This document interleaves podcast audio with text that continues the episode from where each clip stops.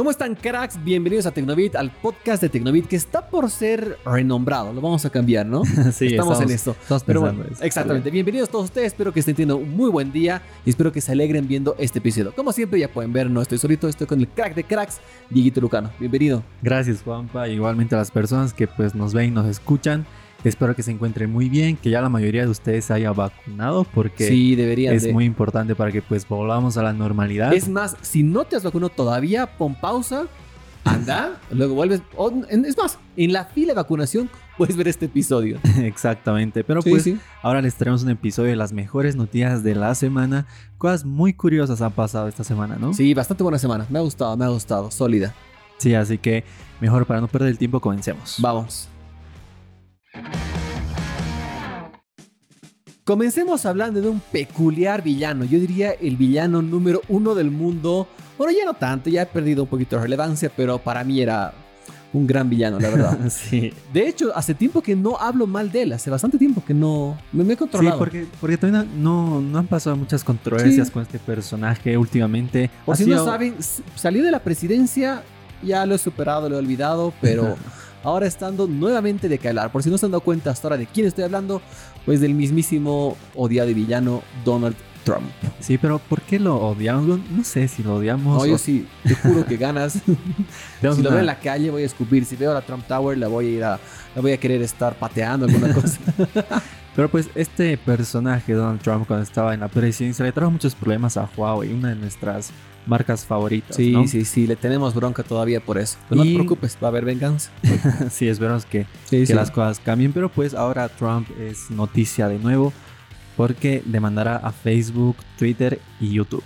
Bueno, en realidad está yendo un paso más allá porque va a demandar directamente a los dueños, a los CEOs. En este caso va a demandar a Mark Zuckerberg. ¿Para qué? O sea, a ver, ¿por qué lo quiere hacer? Porque para que tengan un poquito de contexto, el año pasado, cuando está el tema de las elecciones para el gobierno, para el gobierno de Estados Unidos y todo esto, se decidió, o sea, él, él tomó una postura muy radical, una postura de que había muchos fake news, engaños, sacaba mucha publicidad falsa. Es por eso que desde las empresas grandes, prácticamente todas, lo han baneado. Y lo han baneado de por vida. Literalmente, eh, ya Donald Trump no tiene Twitter, no tiene Facebook, no tiene no tiene YouTube tampoco, no puede tener nada, creo, realmente todo. Y de hecho estuvo en una, en una nueva plataforma que básicamente sirvió solo para republicanos, que también la banearon porque había muchos, eh, muchos temas racistas, cosas que no deberían haber hoy en día. Entonces está baneado casi, casi en todos lados este amigo. Y ahora pues como berrincho para no romper la tradición, va a demandar a los CEOs de estas empresas. Mira, esto a mí me llama mucho la atención porque no sé sinceramente si Donald Trump pueda contra estas personas. La verdad, yo, yo pienso y qué derechos estarían vulnerando de Donald Trump, no lo sabemos. No sé, pero dice que, por lo que estaba leyendo algunos datos que tenía al respecto, es que no tiene argumento. Y Trump de hecho se caracteriza por tener mil, miles de miles de miles de demandas inconclusas. Tanto inconclusas por un lado como perdidas. Entonces, la verdad es que por muy mal que suene, creo que es un berrinche más de este amigo. Sí, yo creo que es algo más solo para, para llamar la atención, para tener visibilidad, porque desde que dejó la presidencia, pues Donald Trump ya no fue relevante, ¿no? Sin embargo, habrá que ver qué es lo que pasa con este tema. Sí es algo peligroso, ¿no? Porque Donald Trump, aunque no queramos admitirlo, sí es una de las personas más poderosas, ¿no? Sí, de, hecho, de hecho. Entonces habrá que ver qué es lo que pasa. Esto de hecho ya había comenzado porque Donald Trump fue compartiendo muchas fake news a lo largo de su presidencia, cosas que desinformaban bastante a la gente con distintos temas, incluso con el coronavirus, ¿no? Exacto, ese, ha sido creo que su punto más, más fuerte. Claro, a partir de ello, pues Twitter en especial, que es donde más visibilidad tuvo, o protagonismo, entre comillas, le fue eh, marcando algunos tweets como engañosos o incluso borró algunos. Exacto. Entonces a raíz de esto surgen estos problemas, ¿no? Pero ahora, Yo ahora veo acá, la, estoy leyendo un poquito esta nota y de hecho la demanda es directamente a Mark Zuckerberg, directa, así a él mismo, este señor. Y acá está la razón. Dice que es una violación a la primera enmienda, que es un, tema de la Constitución de Estados Unidos que la verdad es que no la conozco, pero específicamente es por eso. Pero bueno, veamos qué pasa. Yo creo que Mark Zuckerberg se está riendo de él. No creo que, no creo que diga Nani le haga cosquillas esto. Y también Jack Dorsey, ¿no? Que es el CEO de Twitter. Pero bueno, está peleándola. No creo que pase nada, pero si pasara algo, les vamos a contar. Ahora les hablaremos de una de las computadoras más populares en la actualidad, que son las MacBook. Ya con el pasar del tiempo, pues mucha gente está esperando la renovación de las MacBook Pro en específico. Y pues ahora tenemos una noticia que en lo personal me parece muy relevante. Sí, sí. Y algo que quizás mucha gente lo estaba pidiendo, no sé vos que tienes una MacBook Pro, pero yo al menos entre mis conocidos Eh, eh, escuchaba este pedido. Y se eh, trata de No que... sé qué decirte.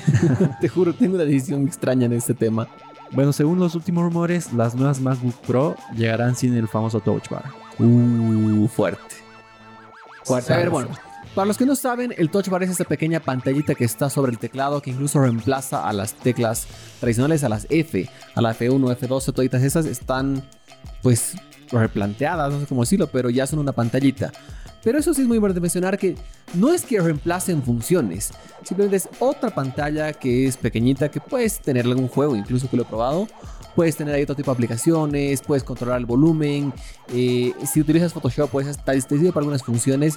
Pero la verdad es que en gran parte de mi uso, no, no, no, no es muy útil. Ah, cuando tienes algo, que es mega, cool, es cuando tienes Safari abierto, te reconoce todas las pestañas que tú tienes ahí abiertas en Touch Bar. Entonces simplemente presionas y accedes a la que tú quieras rápidamente. Pero es cool, se ve muy bonito, se ve recontra cool, sinceramente. Pero útil, creo que no lo es. Sí, mira, como, como yo te decía, pues conozco a mucha gente, incluso mis docentes, digamos, en mi, en mi carrera o en mi área que estudiamos comunicación, mucha gente usa eh, computadoras de Apple y siempre se quejaban de esta Touch Bar porque, Pero ¿por qué quejarse? porque les cometía algunos errores. No sé, como, como tú lo dijiste, no la, no la veían muy funcional. Es que no es, no es, está cool, está bonita. Mira, cuando salió por primera vez esta Touch Bar, a mí la verdad es que sí me ha gustado harto. Pero tampoco es algo que, digamos, lo, lo necesito, ¿no? No, claro, de hecho justo la primera, la primera MacBook Pro que me compré era justamente esa con Touch Bar. Pero no era que, no, si- siendo bien sincero, no es que el Touch Bar hizo que quiera comprarme esta computadora y por eso la decidí. Simplemente era porque la que tenía más potencia era sí o sí con Touch Bar. Entonces como que ahí dije, no, ya sí, tengo que comprarme esa y la tuve, pero ahora tengo esta otra nueva que me la compré hace ni un año creo. claro, la, la con chip M1. M1. Y tampoco he llegado a darle mucha utilidad. La, la verdad es que es subir el volumen, bajar volumen, una cosa cambiar claro. canciones, pero realmente una pantalla para eso no es muy necesario. Y pues bueno, se dice que estas nuevas MacBook Pro llegarán con un diseño renovado. Yo creo que, eh, bueno, lo más seguro es que lleguen estas con una pantalla sin marcos. Ah, sería lo más probable. Sería muy bueno. Es casi un hecho que renovarán diseño.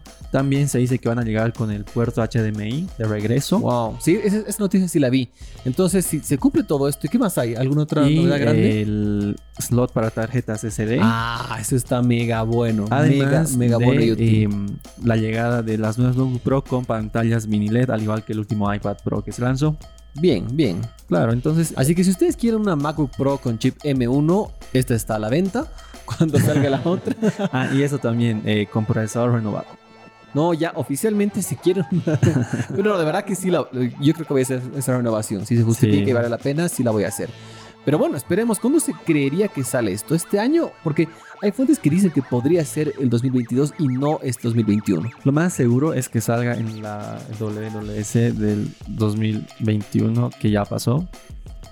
Así que No, pues entonces no, chao. ya no, no sabemos. Pero Quizás- algunos dicen en septiembre, junto con los nuevos iPhone. O podría ser como salieron estas en un evento posterior al de, al de iPhone. Podría ser que nos sorprendan, que salió en noviembre, si no me equivoco, eh, principios de noviembre, y a fin de noviembre ya están disponibles y justo me la compré a los días de lanzamiento.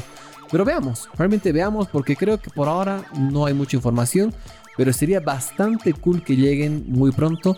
Si tienen la renovación que prometen, a ciegas quiero uno.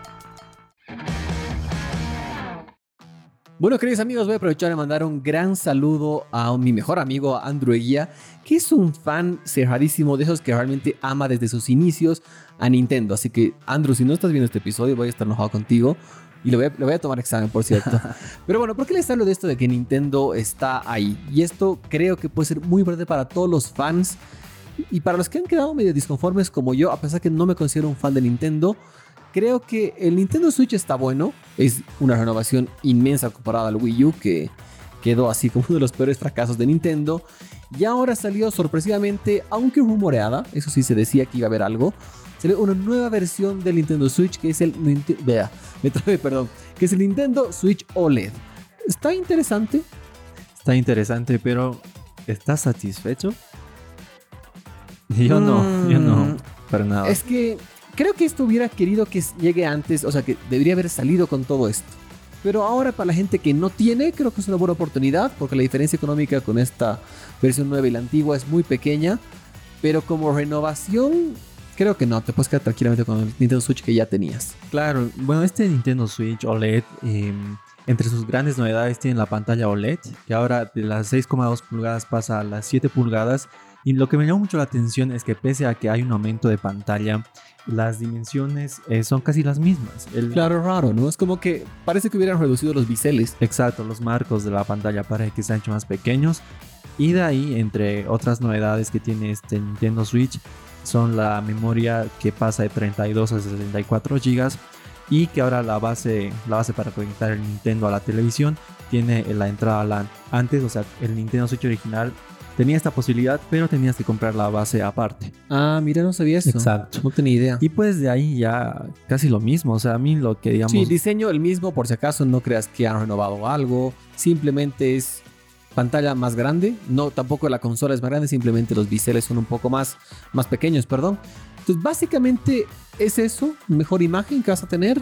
Cable Ethernet o LAN, como quieras llamarlo. y más y, memoria. Y más memoria, el doble de memoria. Más memoria. Y la diferencia económica, eso sí que no es muy grande, porque el, el Switch original cuesta 319, si no me equivoco, ¿no? Sí, 319. o Entonces, el precio de Estados 329. Unidos oficial, por si acaso. Mm. 319.99, o sea, 320. Y el nuevo cuesta 349, es decir, 350 dólares. Entonces, no es muy grande la diferencia por más pantalla, por mejor resolución. Creo que vale la pena. Pero eh, también, digamos, llama mucho la atención que pese a que la pantalla es más grande, eh, este Nintendo Switch OLED no tiene un aumento de batería. Raro, ¿no? Bueno, se puede justificar porque las OLED se supone que consumen menos energía. Entonces podría llegar al mismo rendimiento porque sí, la teoría dice que consumen menos, pero hay que probarlo, ¿no? Creo que cuando alguien ya lo tenga en sus manos va a poder sacarnos de esta gran duda. Y bueno, ¿cuándo sale? El 8 de octubre.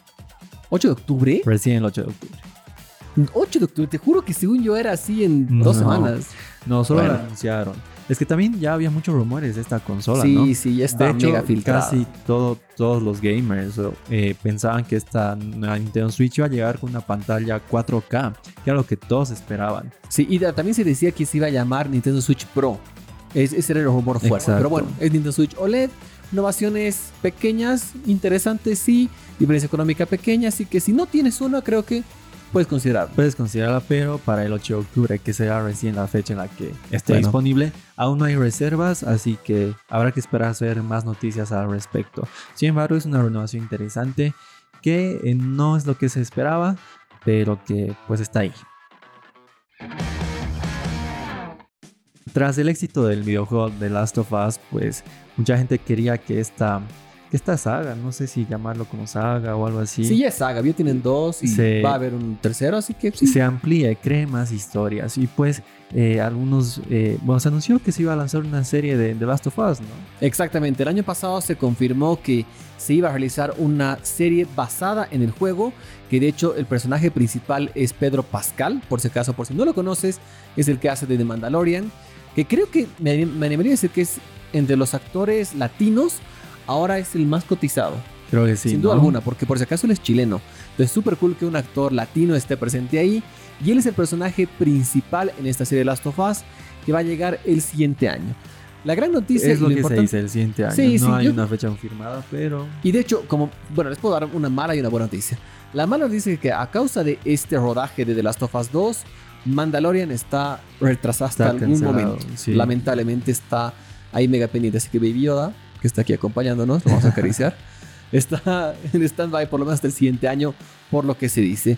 De igual manera, esta serie ya tiene que llegar el siguiente, el siguiente año, es exclusiva de HBO Max, por si acaso. exacto. Y pues ahora ya se confirmó que la serie de The Last of Us tendrá 10 episodios, de los cuales 5 ya, 5 o 4 ya tendrían guion y que cada uno tendrá su propio director. Wow, super cool. Esa, estrategia ya la utilizan muchas, muchas sagas, muchas series. Creo que es bueno, le da una continuidad muy distinta. Pero bueno, esta serie ya inició el rodaje, creo que el lunes o el domingo pasado, hace muy pocos días. Y espero que pronto llegue. Bueno, ya estamos a medio año del 2021, así que estamos relativamente cerca. Así que paciencia, pero los fans, como yo que hemos jugado el juego, estoy mega, mega desesperado. Cada vez hay más fanáticos de la marca OnePlus, esta marca que realmente da mucho de qué hablar, que bueno, alguna vez creo que hemos hablado de los orígenes de cómo comenzaron. Comenzaron con esa bandera de iPhone Killer específicamente, ese flagship que era el teléfono bueno, bonito, excelente, con prestaciones de un gama alta, pero más económico. Pero eso en el camino lo han perdido. Ahora ya no es para nada realidad. Y ahora salió una muy mala noticia para ellos. Ojo, no es que sean malos teléfonos, pero se filtró una información de que dicen que supuestamente OnePlus está engañando en los benchmarks. Como para quienes no sepan qué es un benchmark, un benchmark ah, bueno, buena, idea, ¿no? Explicarles un poquito qué es. Es una prueba de rendimiento, básicamente. Y estas pruebas de rendimiento se pueden hacer a través de, de, algunos programas o aplicaciones en Android. Por ejemplo, Antutu Benchmark era una de las más populares hasta que dejó de funcionar. Y ahora Geekbench es la, creo que es la líder en este, en este sentido, en teléfonos Android al menos. Y pues este medio Anand Tech em, se dio cuenta que en la usabilidad del OnePlus 9 Pro habían algunos... Eh, algo raro. Algunas algo raras que no estaban funcionando muy bien en aplicaciones básicas como Google Chrome o Twitter. Sin embargo, eh, a raíz de esto, pues decidieron hacer unos exámenes y revelaron que prácticamente es Oxygen OS, el launcher que, hace funcionar al sistema, dio a los teléfonos de OnePlus. Oxygen OS limita el rendimiento de algunas aplicaciones básicas, pero esto no se refleja cuando se hacen los benchmarks. Claro, es como que, no sé si tuviste el caso que hubo hace algunos años de Volkswagen, que cuando tú conectabas, eh, hacían algunas pruebas de rendimiento, salían datos falsos. Parece que la misma estrategia la está haciendo OnePlus. No está bien, para nada bien, la verdad. Pero en el caso de Volkswagen eran con emisiones de CO2, me acabo de acordar, que te daba eh, datos engañosos. Pero en este caso están, están saliendo por ese lado. Incluso Geekbench en su cuenta Twitter oficial lo, lo, dijo, ¿no? Lo publicaron de que los datos no eran correctos. Entonces, lamentablemente, se podría decir que OnePlus nos ha estado haciendo una mentira un poquito fea, ¿no? Al menos con los OnePlus 9, ¿no? Eh, bueno, Geekbench de hecho anunció que sí es decepcionante que OnePlus esté haciendo esto con sus teléfonos, que tomen estas decisiones y como consecuencia quitaron los resultados de OnePlus 9 y OnePlus 9 Pro de, su base de datos de Geekbench. Y también anunciaron que van a investigar un poco más sobre los, los, otros teléfonos de OnePlus para ver si es que está haciendo esto y si es que ocurriría, igual, estaría fuera de la base Está mal, no quieren, como le decía, no es, no es que es un mal teléfono, pero creo que es un buen jalón de orejas para los amigos de OnePlus para que se pongan las pilas, mejoren. Y bueno, están cambiando un poquito el software que se viene con las nuevas alianzas que tienen, todo eso. Así que vamos a ver qué pasa en su próximo teléfono o si esto lo corrigen con este mismo OnePlus 9. Pero no se preocupe que no es un mal teléfono, pero por ahí tiene algunos problemitas que la verdad es que son de software, nada no arreglable. Exactamente, así que esperamos que esta cosa cambie porque no es nada bueno para los usuarios. Bueno, teníamos pensado hacer una noticia más, pero el tiempo no nos da. Vamos a tratar de controlarlos en no hablar tanto, o si les gusta que seamos así súper extensos, también nos pueden decir. Pero bueno, la noticia que iba a llegar ahora la vamos a poner para el episodio largo. Vamos a hablar a detalle de eso, que me parece un tema re cool, que es básicamente por qué la gente, los empleados de Apple, no quieren volver a trabajar a Apple, bueno, presencialmente. Sí, así que esperen el siguiente episodio que pues ya llegará en los siguientes días. Y bueno, muchas gracias por, por vernos. Espero que las noticias que ahora les hemos dado pues les haya gustado. Cosas muy interesantes, ¿no? Sí, está, está muy bueno. Me gustó este episodio con un poco de todo. He vuelto a mi pasión de hablar mal de Trump. Así que llegó el día. Pero bueno, pues espero que les haya gustado este episodio. Como siempre es un gusto que nos estén viendo y o escuchando. Y bueno, pues vamos, estoy, esperen el siguiente episodio que va a estar mega cool. Exactamente, así que bueno, muchas gracias amigos. Gracias Juanpa. A ti, Dieguito. Y vacúnense. Cuídense, vayan a vacunarse. Chao, chao.